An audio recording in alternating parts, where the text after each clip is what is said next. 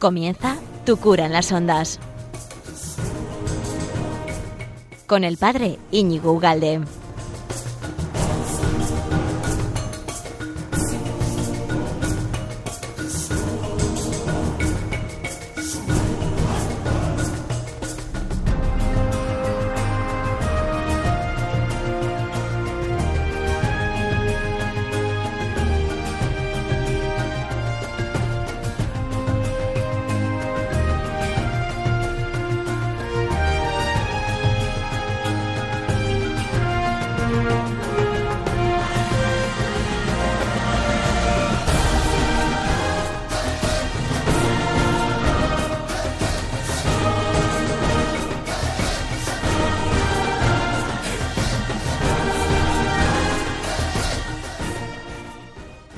Amigo de Radio María. ¿Qué tal estás? Eh, ¿Con ganas de empezar aquí este programa de Tu cura en las ondas en Radio María? Vamos a estar aproximadamente una hora y tengo preparados tres temas que espero que te gusten. El primero es odioso, eh, me da mucha rabia, pero yo creo que hay que tratarlo. No, no me gusta en absoluto. Vamos a hablar de la eutanasia, pero lo quiero, lo quiero pasar por encima. Bueno, lo quiero tratar, pero no, me, no quiero hacer como el eje del programa. Y como es antipático, como... Eh, en fin, me parece absolutamente devastador. Mm, Lo quiero pasar rápidamente y, bueno, y centrarme en algo que parece, me parece mucho más constructivo. ¿eh? que sería eh, algo que también pasa desapercibido en la mentalidad de muchos, que sería como una segunda conversión. La necesidad de tantos cristianos de volverse a, con- a convertir, pero estructuralmente o a raíz, ¿no? Desde la raíz, no, no eso que solemos decir cuando vamos de ejercicios, eh, como repasar algunas normas de piedad o algunas virtudes o, algunos comportamientos que, bueno, y reformar un poquito, sino como, como refundar otra vez nuestra existencia Oh, qué bien me ha quedado esto, ¿no? Oh, qué bonito. Voy a, escribir un libro con eso, refundar nuestra propia existencia. Bueno, y, luego el tercero que me parece también, eh, aunque hayan pasado las vacaciones y parece que estemos frescos como una lechuga o como un tomate o como lo que quieras, el- bueno, un tema sobre aprender a, descansar, aprender a descansar. Que, parece que es una bobada, pero en este mundo en el que estamos eh, es bastante importante. Bueno, pues estos tres temas, estos tres platos, aquí el aperitivo, que es un poco indigesto hoy, pero bueno, luego va el bueno, ¿no? El, la segunda conversión y luego esto es lo que he preparado para ti. Ya sabes que gracias a Radio María podemos encontrarnos cada 15 días aquí en Tu Cura en las Ondas y luego esto se queda colgado en, mil tipos de plataformas, en Evox, en Spotify, en Twitter, en YouTube, en Facebook y en todo, ¿no? En la página web de Radio María. Y en todos los programas que te gusten, si este no te gusta, pues en este no, pero todos los que escuches, ¿no? Que, que sean divulgativos, que sean formativos, que sean constructivos, es muy bueno que entres y le des al dedo, ¿no? Al, o al corazoncito, según qué plataforma. El- por ejemplo, en, Twitter es un corazón, en Facebook es un dedo, en Instagram es un corazón, en todo eso es bueno porque mm, los algoritmos, o sea, digamos, las tripas intelectuales o tecnológicas de, esas plataformas entienden que está gustando eso que estás escuchando y lo promueven, lo promueven. No solo, digamos, que te quedes en que me ha gustado, eh, pues este, este programa o el otro o no sé qué, sino que, que interactúes. La- Porque son así, las plataformas ahora son listas, listas. No más que nosotros, aunque nos lo quieran hacer pensar, ¿no? Y, mm, y así lo promueven y nuestro trabajo, el de todo el equipo de Radio María, se multiplica y solo has hecho un clic, ¿no? O un, o un lo que te dé la gana. ¿ah? Bueno, pues comenzamos con estos tres platazos que tengo preparados para ti. Ya.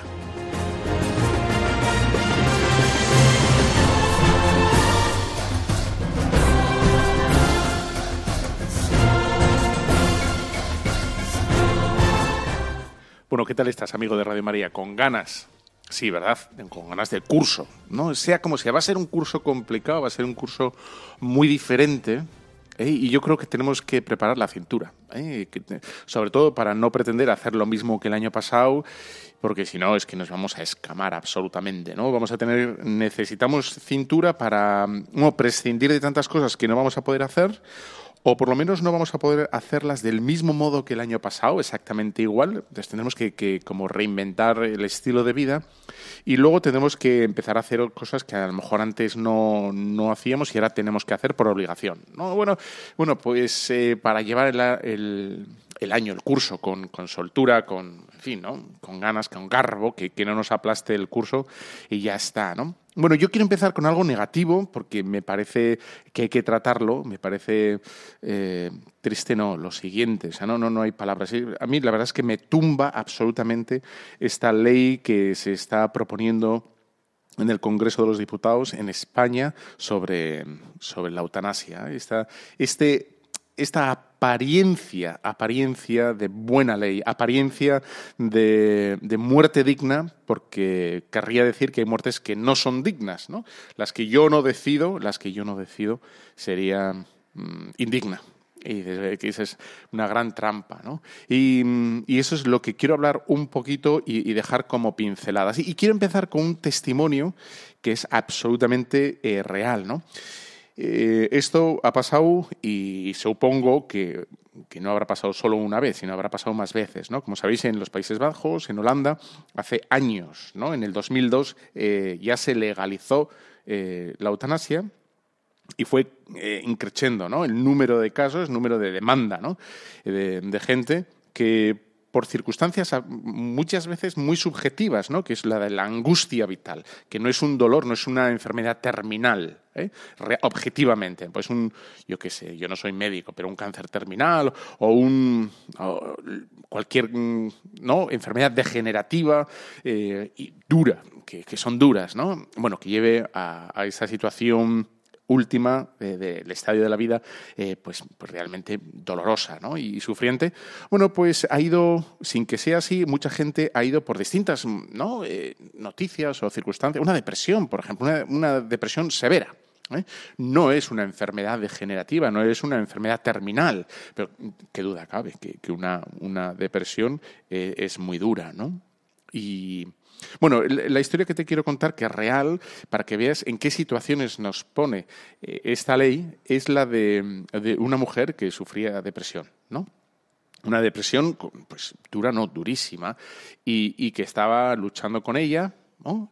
Pero mm, como esta mujer se encuentra en, efectivamente en Holanda, en, esta, en los Países Bajos, y con este marco legal que le posibilita eh, el hecho de acceder a la eutanasia, claro, eh, en un momento dado, en un momento en donde se agudiza y, y bueno, se sufre de manera especial los efectos de, una enfermedad muy conocida que es la depresión y, que tiene sus vaivenes, ¿no? sus subes, sus bajas y que mm, en general, en general, ¿eh? en general, eh, se consigue mantener bastante bien, digamos, la tónica, sigue siendo enfermedad y, es complicada y es dura, etcétera. Yo no estoy diciendo que se viva bien, ¿eh? pero, pero bueno, es una enfermedad que, que se consigue más o menos estabilizar un poco. Bueno, pues en una recaída, por lo que sea, esta mujer mujer efectivamente eh, accede al médico de cabecera, eh, pide eh, la eutanasia y, se la conceden, ¿no? Hasta aquí, hasta aquí uno puede decir qué horror, qué, pena, qué situación más nefasta. Pero claro, es que la ley no contempla la totalidad de, la historia. ¿Y cuál es la historia auténtica de esta mujer? Esta mujer es madre con hijos. Y bien casada, con su marido, sus hijos, etc. y, como buena familia, ¿eh? la enfermedad de uno de los familiares es la enfermedad de todos los familiares. Es decir, cuando la madre sufre, los hijos sufren. Cuando la madre lucha, los hijos luchan. Cuando la madre cae, el marido está ahí y, no, pues para, para, arroparla, para animarla, para consolarla, para llevarla. Eso, es la familia. ¿Y qué, es lo que ha hecho esta, esta ley? Se ha intrometido en la familia ¿eh? y ha posibilitado aislar a, un miembro de la familia, en este caso la enferma, que ha tomado una, una, decisión irreversible y para los cuales em, ha prescindido absolutamente de la familia. De tal manera que la ley y, el gobierno o el Estado ha permitido que una mujer enferma eh, prescindiera en un momento de absoluta debilidad, prescindiera de, de los más cercanos. Claro, eh, cuando los hijos y los padres, y el marido, perdón, se, se entera, claro que no, no es que que se haya escapado de casa, ¿eh? no es que haya gastado toda la fortuna de la familia, no es, es que se ha quitado la vida, legalmente, legalmente. Claro, la impotencia de la familia, ¿no? La rabia, porque ¿qué es lo que querían y estaban haciendo los familiares? Ayudarla, sacarle adelante, Duro, durísimo, Pero es lo que hay que hacer. De tal manera que, bueno, esta es una, una de tantas circunstancias ¿eh? y, en fin, dolorosas, patéticas, nefandas, ¿no? Que, bueno, de todos modos, nosotros, ¿qué es lo que decimos o proponemos como alternativa? ¿no? Pues lo que más humaniza, lo que más humaniza son los cuidados paliativos. Aquí se trata de cuidar hasta el último momento a la gente. ¿Eh? Eh, los cuidados paliativos, hay que hablar de los cuidados paliativos. Es, eh, te voy a decir para que estés muy prevenido, porque esto que te voy a poner ahora, que es una entrevista que le hizo ni más ni menos que Jordi Évole, que no es nada, en fin, sospechoso de comulgar con las ideas cristianas o católicas o, en fin, le hizo una entrevista al doctor Marcos Gómez Sancho, que te la voy a poner ahora, son diez minutos, donde él digamos, desprovisto de, vamos a decir así, prejuicios eh, filosóficos o prejuicios de fe o prejuicios. No, él hace una valoración eh, absolutamente profesional. ¿eh? Y además, desde la experiencia de años y años de ejercicio de la medicina, de la diferencia brutal entre la eutanasia y, los cuidados paliativos. Y bueno, te, lo voy a dejar. ¿no? Bueno, eso esto es lo que proponemos, que la, diferencia fundamental es nosotros acompañamos hasta la puerta ¿no? de, la muerte, hasta, hasta los umbrales de la muerte a los enfermos, les acompañamos, no les dejamos solos, no, no les abandonamos, sino estamos con ellos eh, intentando, eh, bueno, pues cumplir sus deseos de, lógicos de, reducir el dolor, el estrés, la soledad, la ansiedad, el miedo, eso es con compañía. Y, la otra es mm, como, como, están haciendo ahora mismo en, en, estos países, Holanda, etcétera, que ya tienen una pastilla, que tú vas a un día mm, bajuno, un día de bajón, vas a la farmacia, no necesitas receta y, y te la tomas. Eh, habría que ver qué intereses, qué intereses hay. ¿no? Tú fíjate al final de la entrevista de este, a este médico lo que dice, ¿no? Años y años pidiendo eh, ayudas económicas para, para acompañar a los enfermos y constantemente denegadas ayudas porque es, es dinero. ¿eh? ¿Dónde, ¿Dónde se da el dinero y dónde no se da el dinero? Esto es un desastre. Bueno, te dejo con con esta entrevista al doctor Gómez, Marcos Gómez Sancho y, volvemos con lo, eh, bueno. ¿eh? No, no, no, te despistes con, con, esta parte, sino vamos luego con lo bueno. ¿Qué es un cuidado paliativo? ¿Qué son los paliativos? Los paliativos es eh, una modalidad asistencial que tiene como objetivo la calidad de vida y el bienestar de las personas que ya son incurables y sus familiares. Entonces, esto implica los cuidados físicos, pero también psicológicos, sociales y espirituales. Es decir, atender al enfermo globalmente y a sus familiares.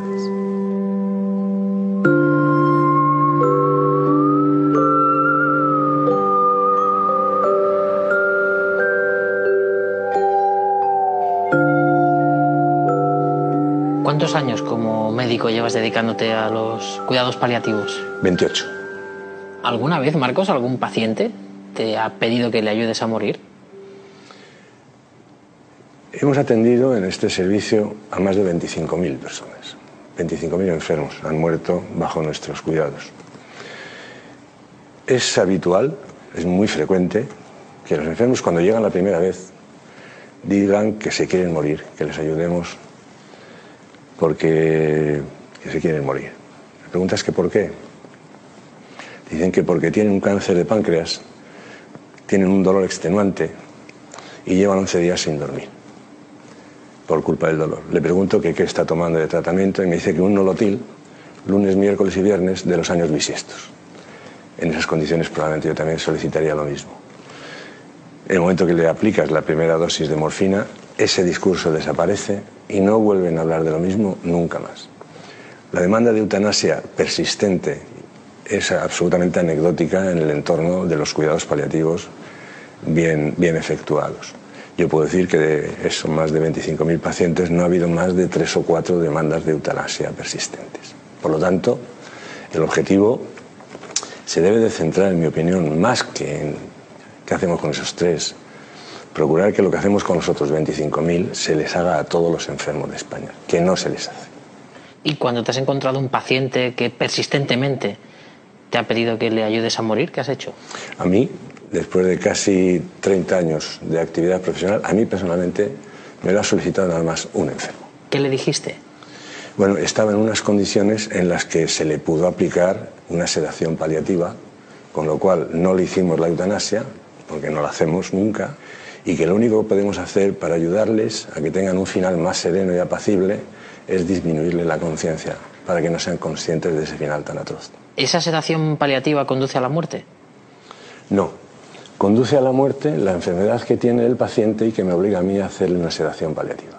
No se muere por la sedación, se muere porque tiene una enfermedad incompatible con la vida y que ha llegado a una situación en la que próximo a morir, pues le disminuimos la conciencia. Pero no, no, le, eh, no muere por la sedación paliativa, muere por su enfermedad. Quien aplica la eutanasia, su objetivo es acabar con la vida del enfermo. Sin embargo, yo al hacer una sedación paliativa, mi objetivo no es acabar con la vida del enfermo, sino acabar con el sufrimiento del paciente. Y muere a lo mejor el día siguiente o dentro de dos días de haberle hecho la sedación paliativa como consecuencia de su enfermedad. La, la frontera entre la eutanasia y, y, y, ese cuidado paliativo, en este caso esta sedación paliativa, es, es... Sí, es una rayita muy fina, pero perfectamente nítida. Diferencia es la intencionalidad, que eso desde el punto de vista ético es muy importante. Cuando tienes que hacer una sedación a un paciente es que está en una situación absolutamente dramática. Pero ya estamos hablando de un matiz de horas. De, de... Claro, claro, porque si yo hago una sedación paliativa, el enfermo se muere dependiendo de su, de su situación clínica, pues a lo mejor entre una hora, de 10, de 18 o de 34. Si lo que es una eutanasia, se muere en 5 minutos porque aplicas dosis letales de un medicamento con el objetivo de acabar con él. Esa es la diferencia, una de las diferencias con la sedación paliativa. ¿Y para ti hay mucha diferencia entre una cosa y la otra? Para mí es una diferencia radical, porque a un enfermo yo le he quitado el sufrimiento y se ha muerto por su enfermedad, y al otro paciente yo lo he matado. Es que la diferencia no puede ser más grande, Jordi. El problema es que hay pocos servicios de cuidados paliativos. Ese sí es un problema. Mire, en España hay 120.000 personas que cada año necesitan cuidados paliativos especializados y solamente los reciben la mitad. Pero no los reciben porque el hospital no está dotado de esos cuidados paliativos, porque no hay dinero. Por... Pues porque no hay unidades de cuidados paliativos, porque no se pone dinero para, para poner más equipos de cuidados paliativos en España. ¿Y por qué? Pues porque no deben tener excesivo interés las autoridades sanitarias, porque si no, no se entiende porque llevamos reclamándolo y luchando durante muchos años, ¿Pero casi por 30 no hay, años. ¿Por qué no hay interés? Pues porque a lo mejor los cuidados paliativos pues no, no es algo brillante.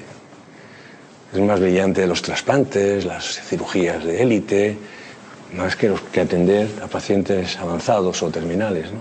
España, según el último informe de The Economist, España ocupa en el mundo el lugar número 23 de cuidados paliativos y en Europa el 14. Solamente estamos por delante de Polonia, Portugal, Grecia y Lituania. Esto para mí es una vergüenza. Esto es un escándalo. Pero un país que está en esas circunstancias, ¿cómo va a, legalizar alguna forma de acabar con los enfermos? Atiéndales usted primero. O sea, lo mínimo que podemos hacer es que los enfermos puedan elegir. Que puedan elegir un buen servicio de cuidados paliativos que les cuiden o la eutanasia. Pero mientras no podamos ofrecer a los enfermos que puedan elegir entre esas dos cosas, porque una no existe, no creo que lo más adecuado sea despenalizar o legalizar alguna forma de acabar con estos pacientes. Y cuando eso esté hecho y todos los españoles tengan garantizada la asistencia en un equipo bien profesionalizado de cuidados paliativos, entonces creo que podría ser el momento de replantearnos la pregunta, pero no antes. Pero es una obscenidad. O sea, primero unos buenos paliativos. Por supuesto. Y después ya veremos si discutimos y des y después, una ley de eutanasia. Y, sí, porque probablemente quedarán casos. Y tú ahí sí que. Entonces ya lo discutiremos. Ya lo discutiremos porque sé que habrá algunos casos, pero desde luego la discusión no va a ser tan vehemente como hoy, que puede haber muchos pues porque no están adecuadamente atendidos. Cuando un paciente solicita que se le aplique la eutanasia y se le dice que no, ¿dónde queda la voluntad del paciente? Bueno, es que no es tan sencillo, Jordi, no es tan sencillo. Porque tenemos la experiencia de países donde ha sido despenalizada o legalizada la eutanasia. En el año 2012 lo dijo una portavoz del Ministerio de Salud, del Ministerio de Sanidad de Holanda. La ley no ha cambiado desde 2002, pero lo que parece que ha cambiado es el criterio que los médicos tienen a la hora de aplicar la eutanasia. Mira, cuando en Holanda, en 2012, se aplicó la eutanasia al primer caso de demencia por Alzheimer, un, portavoz precisamente de la asociación que promueve la eutanasia en Holanda dijo, esto hace 10 años hubiera sido impensable, aplicar la eutanasia a un enfermo con una demencia. Por lo tanto, te demuestra cómo a lo largo de los años se ha empezado a flexibilizar la ley, a aceptarse notoriamente otros, otros casos que no estaban contemplados en la ley y cayendo, eh, yo creo que en un, en un mal uso de, de la ley. Para ti, la ética médica es incompatible con la aplicación de la eutanasia. Sí, y con la deontología. Está prohibido por la deontología profesional y de luego por la ética médica. No hay ningún motivo para aquí acabar con el sufriente y hay muchos recursos para acabar con el sufrimiento. Lo de, lo de la ética médica sería, desde luego, sería la crisis más grave en la historia de la medicina y otorgándole al médico un nuevo poder que nunca tuvo, que es el de gestionar la muerte de los enfermos. Eso va en contra de los principios éticos de la historia de la medicina, desde que hay eh, indicios de que existiese la profesión médica. Ni en casos extremos. Nunca. Incluido las, las condenas a muerte de los Estados Unidos. Es, es una indecencia que sean médicos quienes aplican la dosis letal a un preso. Matar a un ser humano por orden del Estado es la mayor indecencia que se puede contemplar. Bueno, espero que te haya gustado esta entrevista al profesor, doctor, perdón, Marcos Gómez Sancho, que no la puedes encontrar en internet porque se han dedicado a limpiar todas las esquinitas por donde se pudiera haber quedado esa muy buena entrevista a un profesional, no a un ideólogo ni a un activista. Y, bueno, vamos a cambiar de tercio porque quizás se te queda un poco el ánimo un poco bajo. Vamos a poner esta canción bien animante que es de, bueno, que viene a decir más o menos es, eh, mira, tenemos, tenemos, tenemos fe, tenemos ganas, tenemos energía, vamos a reescribir todo, vamos a corregir todo y, tenemos que empezar nosotros, ¿no? Con la cultura de la vida, con la cultura de la alegría, con la cultura de, la caridad, de la fraternidad. Solo así se puede reescribir las estrellas. Eso es lo que dice la canción.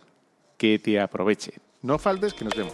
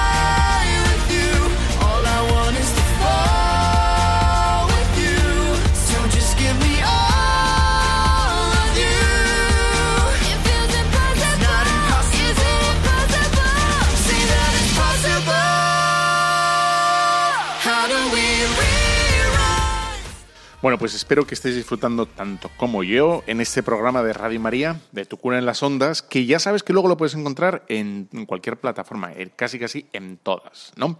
Spotify, en YouTube, en Instagram, en Facebook y la Lola, la Lola, la Lailo, y en la página web de Radio María.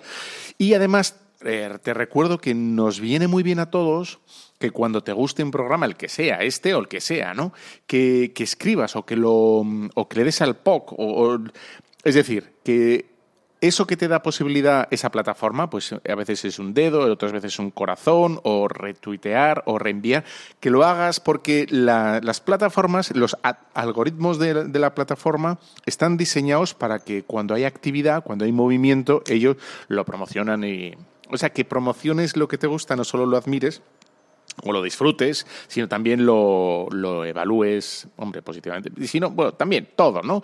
Eh, consejos, advertencias, eh, comentarios, eso nos viene, a todos nos, tiene, nos viene muy bien. Bueno, y la segunda parte de este programa, que, que a mí es lo que, lo que me apetece, el otro yo creo que había que tratarlo por, por narices, pero no me apetecía gran cosa, todo se ha dicho, ¿eh? y mm, lo que quería tratar contigo hoy es la segunda conversión. la segunda conversión que me parece capital o fundamental o bien importante, que sería, tú ya sabes, ¿no? Que Santa Teresa de Jesús, ¿no? La gran, la Teresona, la Teresona que decían, eh, se convirtió cuando ya era monja, ¿no? Tenía más de 40 años, tenía más de 40 años, ¿no? Porque a veces podemos pensar que la conversión es eh, cosa de un instante y se acabó y, y, no, es cosa de toda una vida, de toda una vida. Teresa de Calcuta, ¿no? Pues también era monja cuando sintió lo que ella dice era una llamada dentro de la llamada. ¿Eh? Y bueno, eh, y San Agustín también eh, no cejó de buscar a Dios, estuvo buscando a Dios constantemente. Te busqué, esa canción de, de Mecano, ¿no? Te busqué en tantas partes y, bueno, y lo fue encontrando porque, bueno, a pesar, a pesar de, una vida un poco, ¿no? pero, pero ahí estaba, ¿no? Bueno, nosotros también tenemos que como reencontrar y reencontrar al Señor. ¿Por qué, por qué digo reencontrar? Porque ¿en qué términos me refiero? ¿Qué pasa? ¿Que no, no lo hemos encontrado ya? ¿No? Bueno, yo me refiero precisamente es esta parte ¿eh? del programa va para todos aquellos de los que mm, el, el yo ya, el Yoya, ¿no? El Yoya, el Yoya que en su día fue un protagonista de la tele, el, no, eh, los que ya, ¿no? Los que ya rezan, los que ya trabajan por Dios, los que ya hablan con Dios o los que ya hablan de Dios, ¿no? E, este fragmento de programa va para todos esos, ¿no? Por, los, por todos los que ya han intentado cambiar, todos los que ya han intentado mejorar, eh, los que ya han, han hecho apostolado, eh, bueno, los que ya han sido testigos, ¿no? Eh, de, en fin, de, escándalos en la iglesia, los que ya han visto deserciones de amigos que eran a lo mejor mucho más fervorosos que ellos y eran mucho más piadosos que ellos, ¿no? Y, son, han sido testigos de las, de las miserias y de las bajezas, de las ruindades, de gente buena, de gente buena de gente buena, ¿no?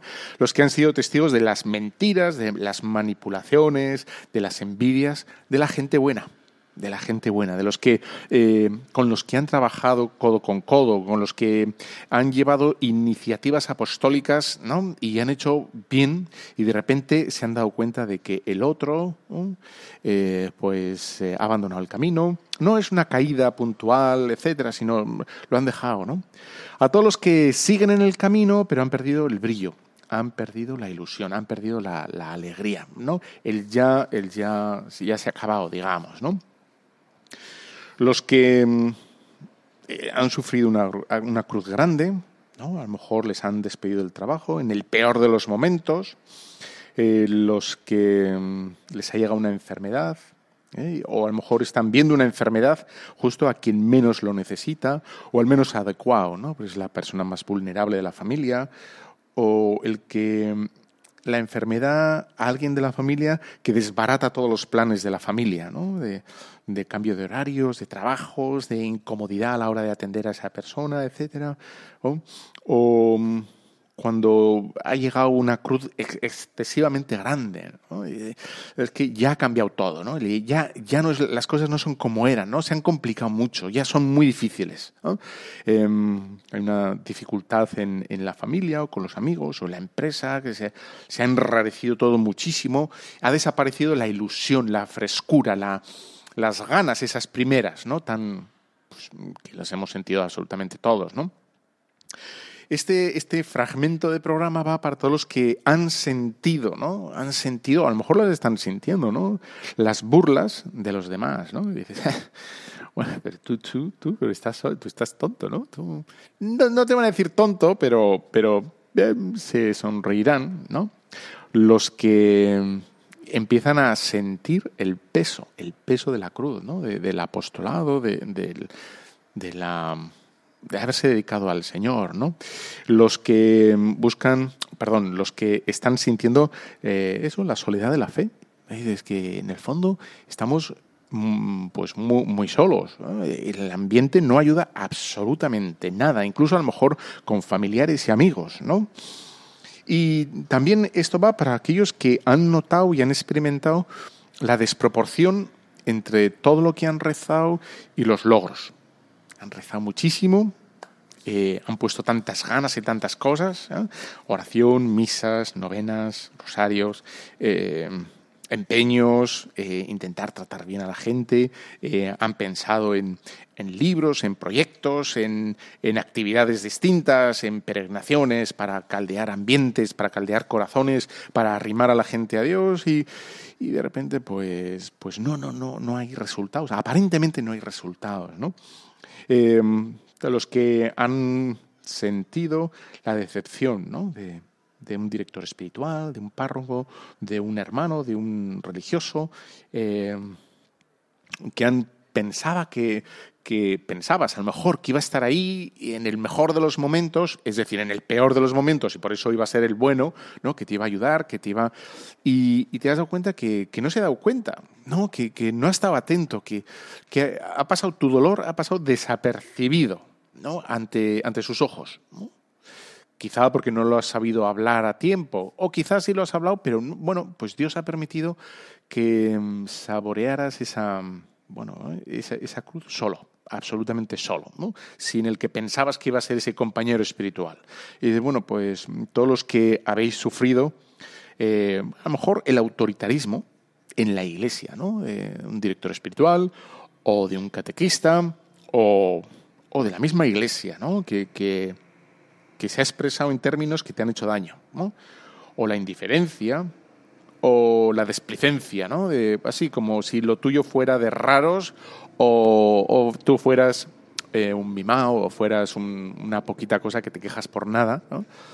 O has sufrido la frialdad también, ¿no? De, los que se supone que, tenían que arropar, ¿no? Tenían que ayudar, tenían que consolar, tenían que construir, tenían que reavivar. Y, lo, has sentido, ¿no?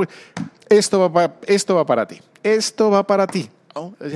He puesto un panorama un poco desolador, pero, pero es que la vida es así, ¿no? Porque ante todo este panorama que acabo de nombrar, que, que no es pequeño, que no es poco, claro, tenemos la gran tentación de decir, bueno, eh, pues sí, pues esta es la vida, ¿no? La vida llena de sinsabores, este valle de lágrimas que decimos. y dices, mm, bueno, ¿qué, ¿qué, hacemos con esto? Eh?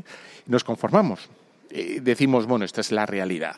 Eh, nuestra realidad es lo que toca, es esta especie como de mediocridad espiritual, este ir tirando espiritual, este como sazonar nuestra vida diaria de, un par de Ave Marías, eh, añadir a nuestra vida espiritual eh, en nuestro trato con Dios, bueno, algo de piedad, pero, pero en el fondo lo que lo que late en el fondo es una, cierta desafección, ¿no? un distanciamiento, una cierta frialdad. Em, bueno, pues un, descreimiento, ¿no? Estamos así como que una frustración que, bueno, que anida en el fondo de todo, ¿no? No anida la ilusión, las ganas, la cercanía, sino nos hemos casado con, nos hemos eh, bueno, por, quizá por los embates de la vida, ¿eh? pero eh, hemos dicho, bueno, pues esto es lo que hay, ¿no? Tenemos que, que a estas edades, a estas alturas, pues tenemos que ir tirando más o menos y, ya está. Y de, bueno, pues ahí es ahí donde tenemos que, el nudo gordiano, e, ese, ese núcleo, es lo que tenemos que destrozar. ¿eh? Tenemos que, arrancarlo, tirarlo bien lejos y tenemos que volver a poner ahí eh, lo que nos dice en el Apocalipsis, ¿no? El, Espíritu Santo a través de San Juan, un corazón nuevo, un corazón de carne, un corazón eh, que lata, ¿no? de, verdad, un corazón que se ilusione otra vez. Es verdad, con, con unos nuevos tonos, con con una nueva sabiduría, porque ya no es el de la mm, ingenuidad, ¿no? sino ya hemos saboreado la cruz. Eh, ya sabemos, la, cruz amarga la, hemos mordido, la hemos llevado, y, es precisamente esto es lo bonito, lo interesante. Es, esto, coge esa cruz, ¿no? Esa cruz y, vamos para adelante, ¿no? Em, bueno, pues esta es, esta es la maravilla que tenemos adelante. Ya lo hacemos con pleno conocimiento. Es decir, antes podríamos ser unos ingenuos, no sabíamos lo que nos esperaba, no sabíamos hasta dónde iba, ¿no? La vida nos iba a zurrar, etcétera, etcétera. Y dice, bueno, ahora sí lo sé y ahora te vuelvo a elegir. ¿no? reelegimos. Pero además tiene más mérito porque es con plena conciencia. ¿Eh? Antes la juventud, la novedad, la energía, las ganas nos mm, casi casi nos llevaban ¿no? de la mano y íbamos como, como cuando salgas a pasear a un perro, un perro joven, que, que los, los, los, dueños van como eh, tirados por el perro y, y, mira, no se sabe muy bien quién pasea a quién, ¿no? si el, el, amo al perro o el perro al amo. ¿no? Bueno, pues antes con las energías, con la ilusión, con la novedad del mensaje podría parecer que, todo eso nos llevaba de la mano. Ahora no, ahora somos conscientes ¿no? de que las cosas pesan, cuestan, de los roces de la vida diaria, de, los envites de la vida, de, fin, las limitaciones físicas, a veces mentales también, ¿no? de, de nuestro propio modo de ver las cosas, que a lo mejor somos un poco cenizos, un poco catastrofistas, un poco yo qué sé qué, ¿no? Y de bueno, bueno, con eso, con eso eh, decimos sí, te reelijo, Señor, quiero, me, entrego a ti. Y, pero no, en fin, eh, reduciendo todo a esa experiencia actual, sino buscando la, el, enamoramiento, la ilusión, las ganas. Veo unas nuevas ganas, no son las de antes, una nueva ilusión que no es la de antes, ¿no? Pero ilusión, pero ganas, ¿no? Pero coraggio, ¿no? El coraggio que dicen los italianos, ¿no? Pues, pues eso es lo que, lo que hacemos. Bueno, creo que lo que te voy a leer ahora no es de, Teresa de Calcuta, creo, ¿eh? pero bueno, se, se, dice que es de ella. Y, te lo voy a leer. Me parece que, aunque no fuera de ella, me parece el mensaje muy claro. Porque nosotros no hacemos o no queremos hacer las cosas por nada más que por Dios. No, no lo queremos hacer por ilusión, porque nos caiga muy bien el párroco, el director espiritual. No lo queremos hacer por porque no tenemos más tiempo, o sea, no tenemos otra cosa que hacer, se la dedicamos a Dios, eh, los restos del día y por eso somos catequistas, o, o no, no, no, no, lo hacemos solo por Dios, absolutamente solo por Dios. Y tiene, bueno, si no es de Teresa Calcuta, da igual, la, idea me sigue, me sigue enamorando, ¿no? Dice, las personas a menudo son irrazonables, ilógicas y egocéntricas. De todos modos, perdonales. Si eres bondadoso, las personas pueden acusarte de tener motivos ocultos egoístas. De todos modos, sé bondadoso. Si eres exitoso, ganarás algunos falsos amigos y otros verdaderos enemigos. De todos modos, sé exitoso. Si eres honesto y franco, las personas te van a engañar. De todos modos, sé honesto y franco. Lo que demoraste, años en construir, puede alguien destrozarlo en una noche. De todos modos, construye. Si has encontrado serenidad y felicidad, vas a despertar celos y envidias. De todos modos, sé feliz. El bien que haces hoy lo olvidarán a menudo las personas del mañana. De todos modos, haz el bien. Dale al mundo lo mejor de ti, aunque el mundo puede que piense que no sea suficiente. De todos modos, ¿no? Cuenta que el asunto solo es entre tú y Dios y no entre tú y ellos. Bueno, pues esta es esta oración o pensamiento que atribuyen a Teresa de Calcuta y a lo mejor no lo es, ¿no?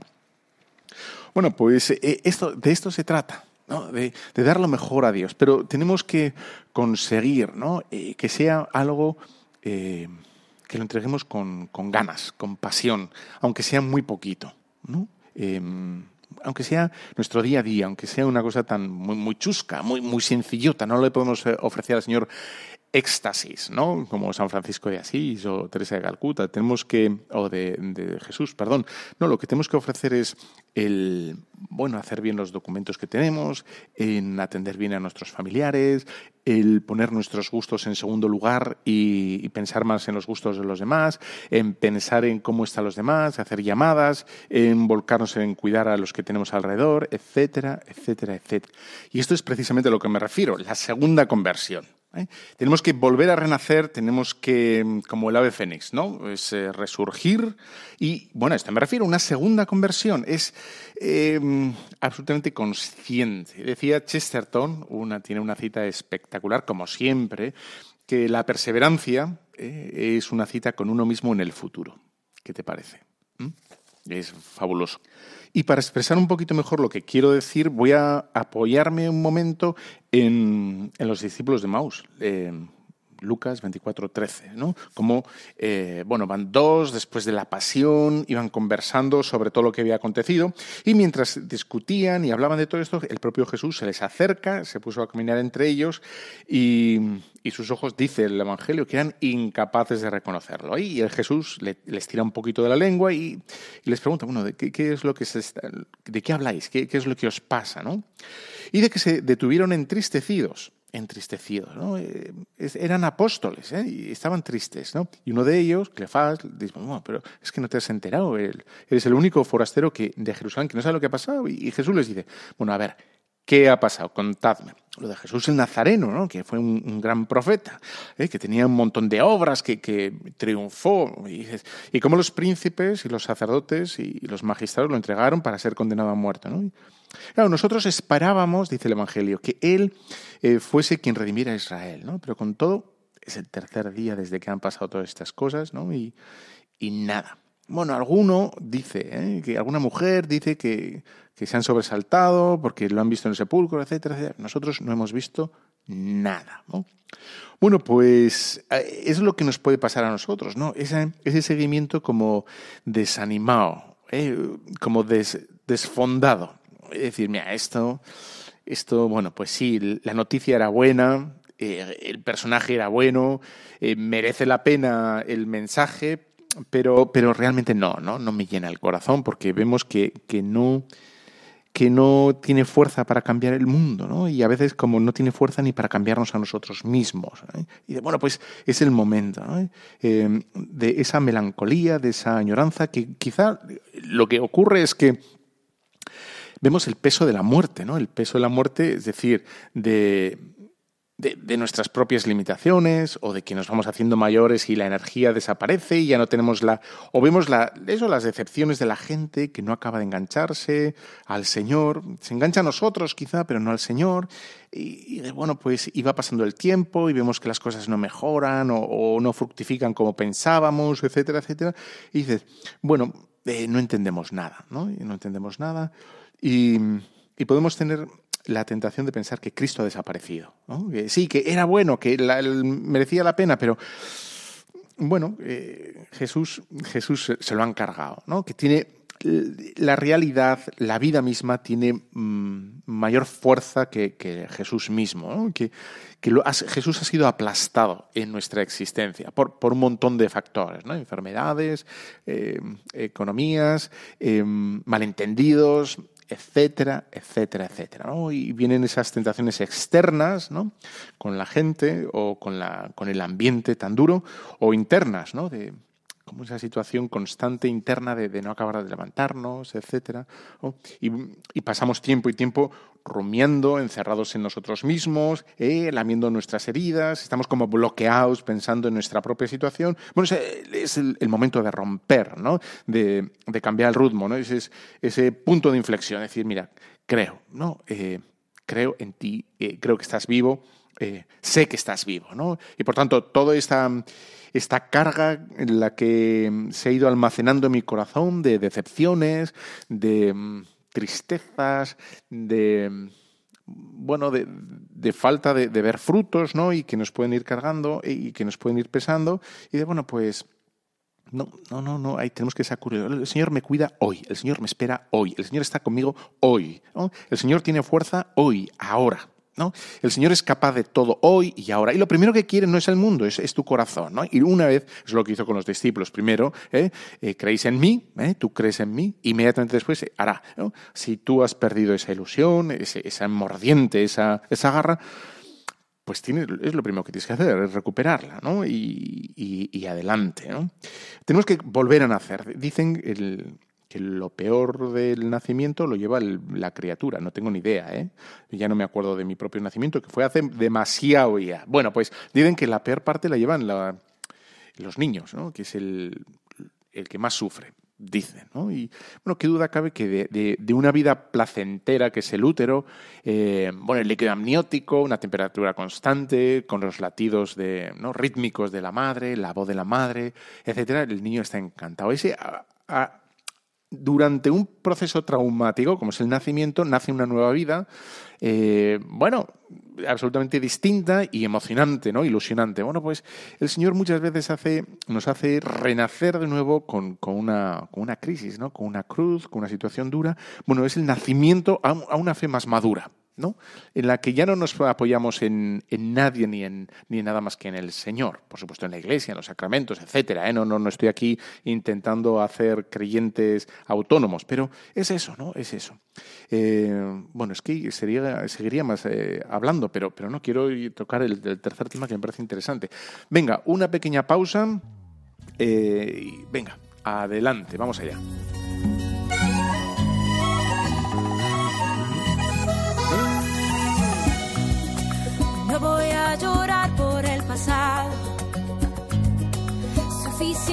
Lágrimas he derramado. Prefiero cantar, prefiero bailar, celebrar el gozo que me has dado. Mi corazón que tanto había sufrido, blanco con tu amor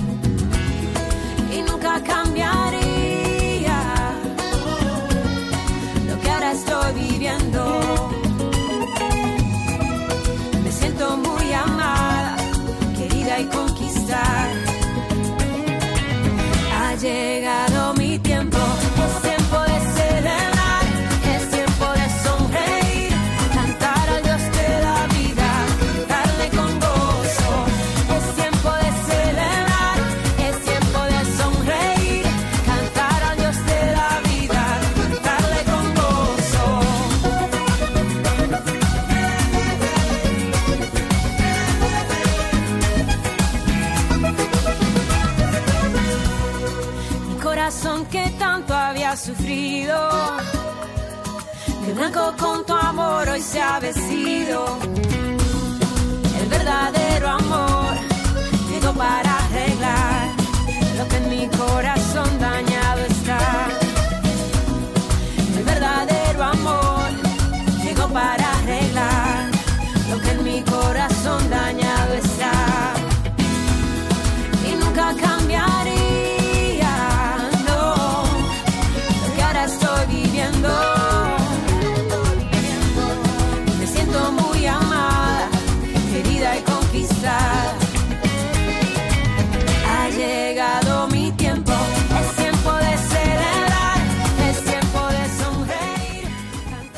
Bueno, pues eh, te ha gustado, ¿no? Katie, que se llama eh, Tiempo de celebrar. Eh, bien bonita, alegre, simpática, etcétera, etcétera, etcétera. Bueno, ya sabes, seguimos aquí en esta magnífica casa Radio María, que nos posibilita estar quincenalmente aquí juntos en este programa Tu cura en las ondas y que gracias a la magia de la tecnología Puedes escuchar todos los programas que quieras eh, de este, ¿no? De, Tu Cura en las Ondas o cualquier otro de Radio María en, tantas plataformas, en la página web de Radio María o en Evox o en Instagram o en Facebook, en YouTube, bla, bla, bla, bla, bla, bla, todas estas cosas, ¿no? Y te recuerdo que es muy bueno que, interactúes con las plataformas porque eso nos visibiliza. Bueno, y aunque solo me quedan dos minutillos y querría hablar de otra cosa que me parece interesantísimo, que es el tema del descanso.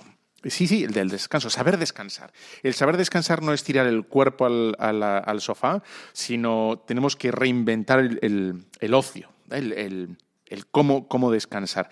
Y no tiene, o sea, el cuerpo necesita descansar, pero generalmente en el mundo en el que estamos, ¿eh? la gran mayoría de la gente lo que necesita no es el descanso del cuerpo, sino precisamente el descanso de la mente, el relajar la mente porque el estrés repercute también ¿no? en, el descanso, en la, en la psique. Y entonces, por supuesto que hay que dormir, que hay que descansar físicamente y comer bien, pero el, tema de eh, cómo, cómo descansar de las preocupaciones, cómo descansar de la rutina, cómo descansar de, la tensión o de las responsabilidades, ¿no? O la gente que está en, cargos altos y, que este- son el foco y el centro de atención, bueno, pues de las responsabilidades o de la, buena imagen que, tiene que transmitir constantemente, eh. Eh, cómo descansar de la competitividad, ¿no? Y, a, veces también de, de esas necesidades de éxito que, bueno, que está ahí en la sociedad y que te piden las empresas y a lo mejor los padres sois un pelín ¿no? Eh, exigentes con los, con los chavales. Yo no digo que no, pero hay un punto ahí, ¿no? Eh, el perfeccionismo eh, que, también puede estar ahí metido, como, bueno, descansar de todo eso, ¿no? Que, la importancia que es para pa- también para nuestro trato con Dios, ¿no? Porque a veces vamos a, eh, con, con nuestra oración y, y nuestra vida espiritual cargada de ansiedad y de amor que, bueno, porque llevas 10 días durmiendo poco, con un tema en la cabeza del jefe que te ha dicho, o de la esposa que no te ha dicho, o del hijo que, que ves que, ¿no? Eh, O, del trabajo que tienes que llevar y que te supera y no sabes cómo. ¿no? Bueno, ¿cómo utilizar, cómo aprender a utilizar la música, el cine, la lectura, los juegos, las excursiones, ¿no? Eh, la familia, integrar todo eso? Y, y para eso hace falta un pequeño esfuerzo, ¿eh?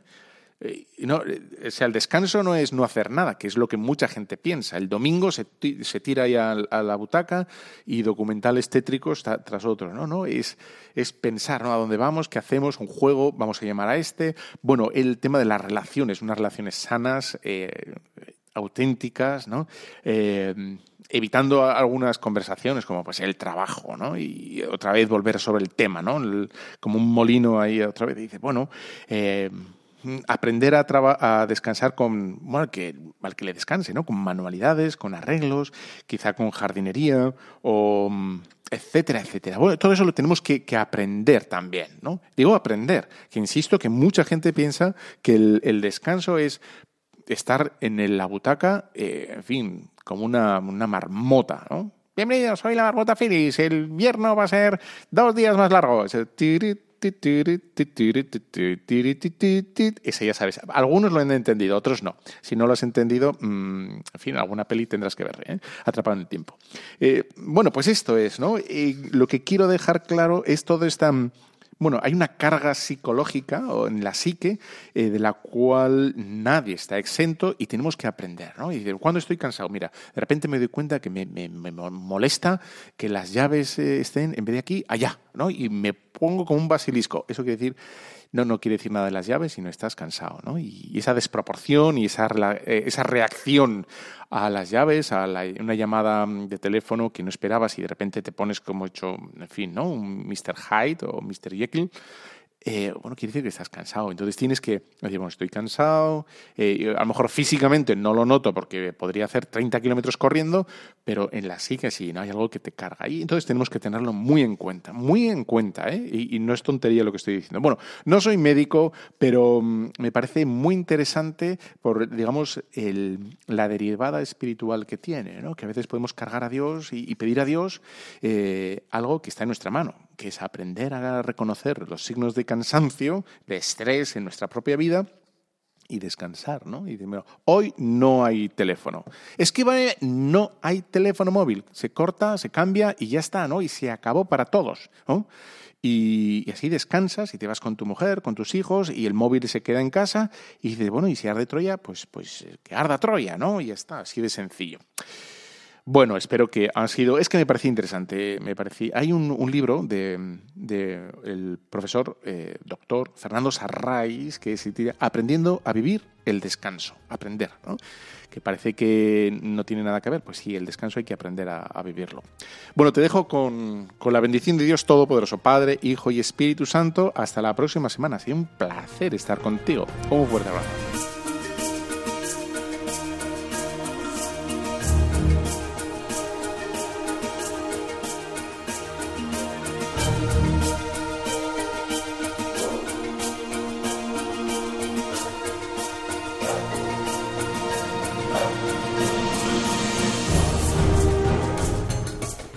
Han escuchado Tu cura en las ondas. con el padre Íñigo Ugalde.